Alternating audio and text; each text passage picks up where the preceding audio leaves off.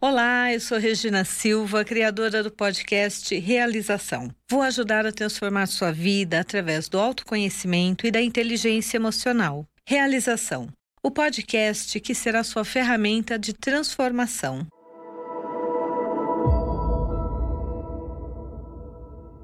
Dando continuidade ao episódio anterior, nós estamos falando que 13% da população acaba tendo em algum momento da vida esse transtorno de ansiedade social. Imagine quando você, além de tudo, você não tem um apoio. As pessoas acham que você está fazendo aquilo para chamar atenção, porque você tem capacidade. Nós não estamos dizendo, nós não estamos falando aqui sobre incapacidade. Normalmente essas pessoas têm muita capacidade, só que elas foram colecionando. Quando nós falamos sobre a nossa memória emocional, eu sempre falo o seguinte: qual é a grande sacada quando nós falamos de emoção? Vocês já ouviram isso? Nós temos emoções verdadeiras e emoções de disfarce. Como é que nós colecionamos as nossas memórias? Na verdade, nós colecionamos as memórias através do que? Através das emoções. Vamos fazer uma brincadeira aqui para vocês entenderem um teste. Pense em alguma coisa que normalmente, quando você pensa, te dá ansiedade. Avalie agora, observe o teu corpo. E ansiedade ou medo. Normalmente, atrás da ansiedade, o que nós temos por baixo da ansiedade é o medo. Então, o que, que nós fazemos? Nós colecionamos memórias. Então, o que ocorre? Eu tenho a minha primeira memória lá de medo de não aceitação, de não ser amada, de não ser aceita. Eu não, não consigo receber, ou eu não, eu, eu não consigo, ou eu não realmente não recebo o amor incondicional, a aceitação de que eu sou perfeita do jeito que eu sou, mesmo quando criança.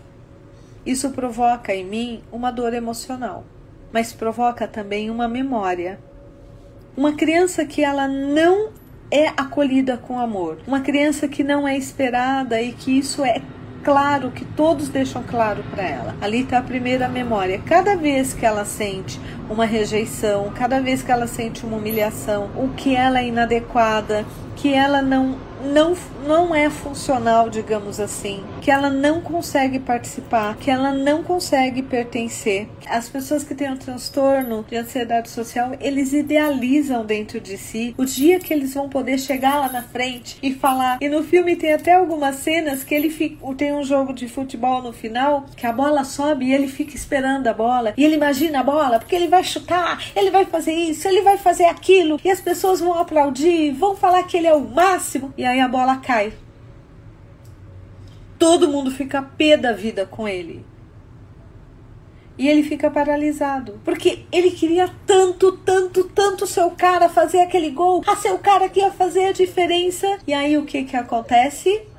Exatamente o pior pânico dele. Ele não consegue fazer nada.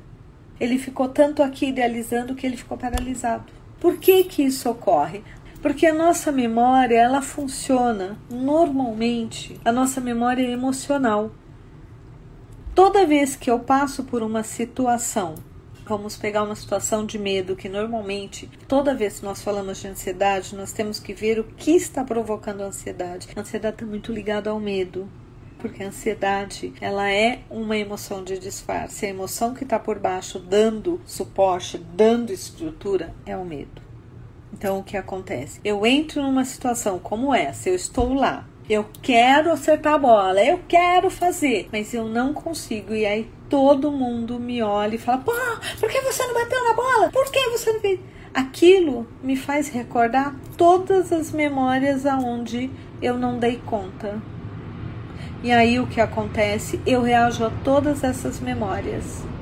E aí o que ocorre? Isso ocorre na minha mente, é como se isso, em questão de microsegundos, eu revivesse todas as minhas memórias de situações que eu não dei conta, que eu não consegui, que eu paralisei, que eu fui humilhado, que eu não fui ouvido, que eu não fui respeitado, que eu não consegui falar, que eu gaguejei, que eu paralisei. E aí o que ocorre? Eu tenho tantas memórias que essas memórias me paralisam. Nós usamos isso para explicar os crimes passionais. É quando você entra num processo de raiva tão profunda, que a tua raiva é tão forte, tão grande, que ela é incondizente, ela não condiz com a situação que você está vivendo.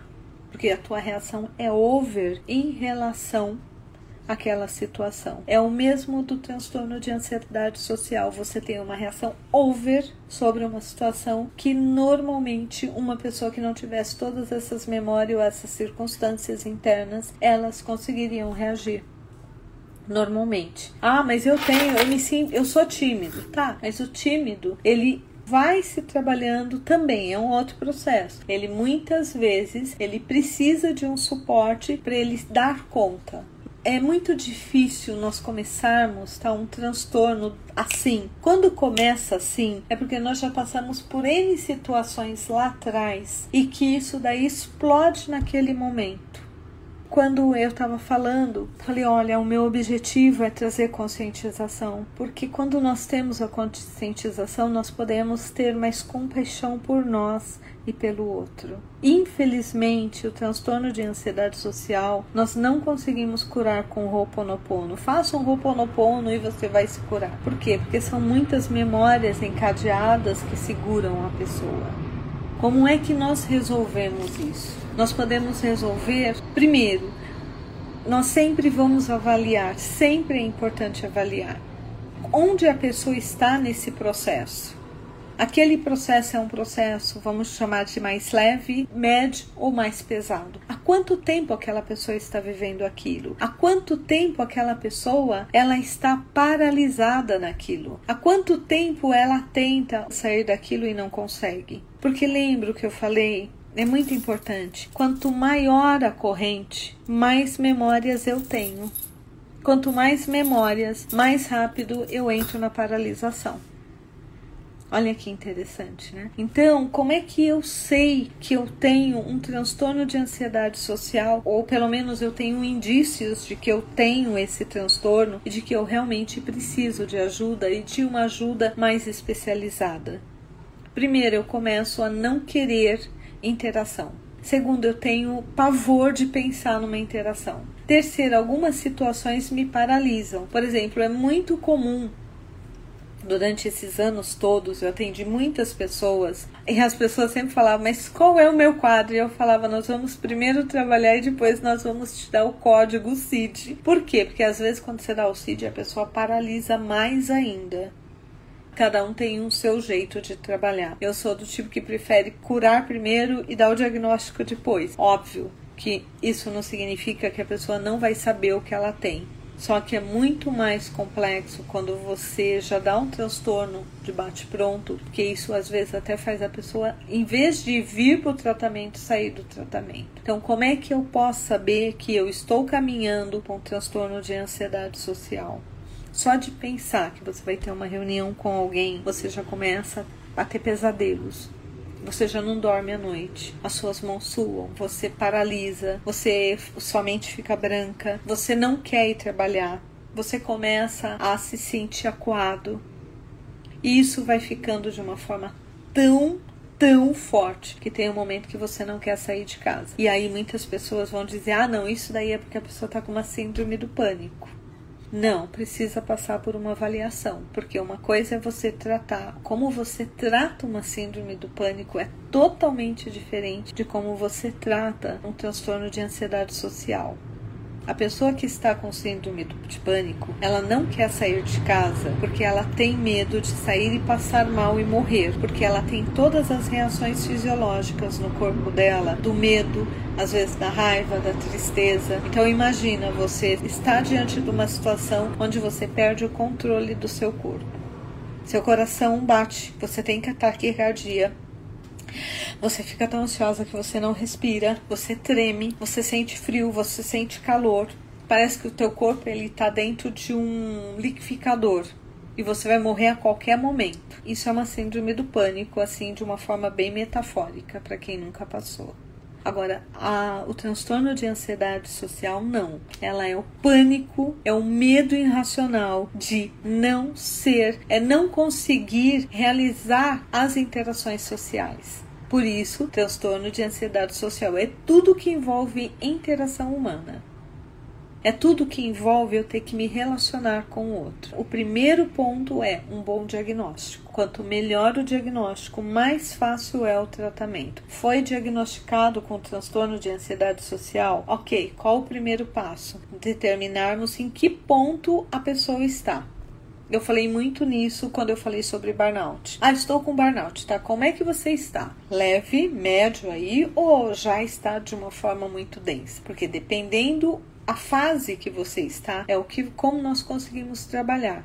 E é isso também que vai definir o qual é o tempo que se precisa para o trabalho. É muito importante isso. Então, na síndrome do pânico, muitas vezes, dependendo do caso, você trabalha a terapia e isso ajuda. Algumas pessoas trabalham com florais, algumas pessoas trabalham com meditação. Isso ajuda. Agora, dependendo do caso, nós precisamos do auxílio de medicamentos. E psicólogo não pode medicar. Nós cuidamos da mente, nós não cuidamos dessa parte física do corpo de medicamento. Aí nós trabalhamos em parceria com o psiquiatra. Aí o psiquiatra medica, nós trabalhamos em conjunto para que eu possa dizer, ó, tô trabalhando isso, isso, isso, tive tais resultados. Aí o cliente vai, ele, ele baliza lá se o medicamento está funcionando não está, se precisa aumentar, diminuir, se precisa acrescentar mais alguma coisa ou não. E dentro da terapia nós vamos fazer uma terapia mais focada em trabalhar passo a passo. Você nunca vai pegar uma pessoa de transtorno de ansiedade social e conseguir fazer com que ele entre numa reunião e faça uma apresentação de bate-pronto. Por quê? Porque ele não dá conta. É passo a passo. Durante esses anos de atendimento, eu já atendi muitas pessoas que chegavam aqui com esse diagnóstico e quando você ia ver, não era exatamente esse diagnóstico. E outras que chegavam, tô com depressão, tô com pânico, tô com isso, e na hora que você ia ver, é um transtorno de ansiedade social. E aí você tem que trabalhar o quê? Limpar essas memórias. Para que a pessoa, ao lidar com essas memórias, ela possa ir liberando e ela possa conseguir ressignificar. E ao ressignificar, automaticamente o que acontece? Ela começa a subir a escada. O que eu quero dizer com subir a escada? Ela começa a se expor, ela vai lá, se expõe, ela se sente segura, ela é aceita, aí ela volta, aí nós tiramos os aprendizados. Agora nós vamos dar um outro passo. Qual é o próximo passo? Ah, agora você vai falar com duas pessoas. Você vai chamar a sua equipe e vai apresentar para duas pessoas. Ela vai, as pessoas fazem as perguntas, ela responde, porque ela sabe responder. Mas ela tem tanto pânico de não conseguir que aí ela paralisa. E aí chega uma hora onde essa pessoa ela está conseguindo fazer é, palestras. Você consegue fazer uma pessoa que teve transtorno de ansiedade social se tornar um palestrante?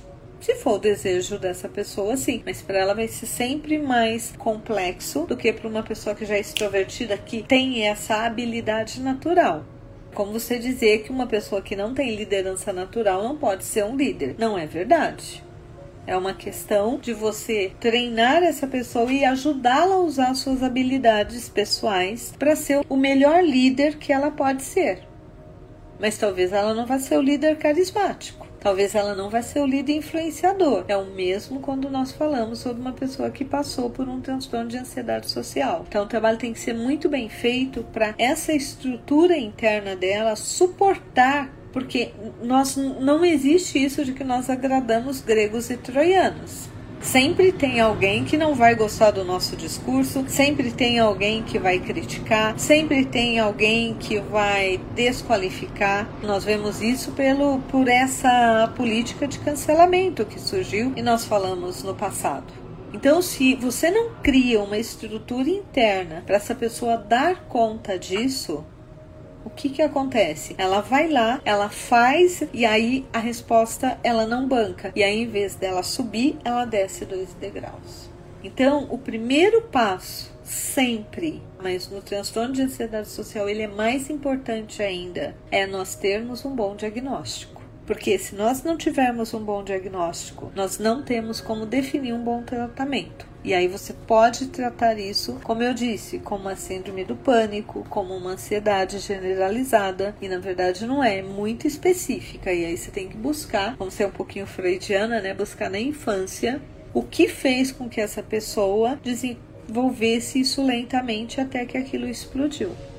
Eu também comentei com vocês que anualmente, assim, 13% das pessoas passam por isso. E olha que interessante. O número mais afetado são mulheres, 9% mulheres e 7% homens. Então, será que por uma questão cultural, por uma questão de educação, por uma questão de religião. A mulher não tem uma tendência maior a ter esse medo já interno isso é uma dúvida, é uma hipótese de não estar adequada, não ser perfeita, não ser a pessoa, idealizar excessivamente como deveria ser, como ela própria deveria ser, do que o homem propriamente dito. É uma pergunta para nós nos fazermos, porque, segundo pesquisas, em algum momento da vida nós podemos passar por uma situação onde nós vivenciamos os sintomas desse processo e nós necessariamente não estamos nele.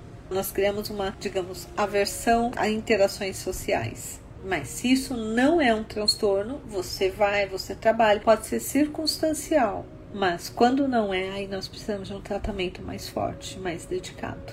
Eu espero ter conseguido explicar de uma forma simples e tranquila o que significa o transtorno de ansiedade social e o quanto ele está embasado, ele começa lá atrás e o quanto isso não não é assim. Agora eu tenho. Não, isso é é como se fosse, não é que mudou uma chavinha na minha cabeça. Aquela chavinha, ela já estava virando. O que fez ali é que foi o último toque que virou. Aí eu tenho esse processo. Mas normalmente, quando a pessoa vem para terapia, você percebe que esse é um processo recorrente na vida dela. Quando é o transtorno mesmo. E é muito doloroso para quem vive. É muito angustiante é muito difícil. Por quê? Porque na maioria das vezes as pessoas não entendem, principalmente quem é extrovertido, como uma pessoa ela pode não querer se relacionar. Olha que interessante.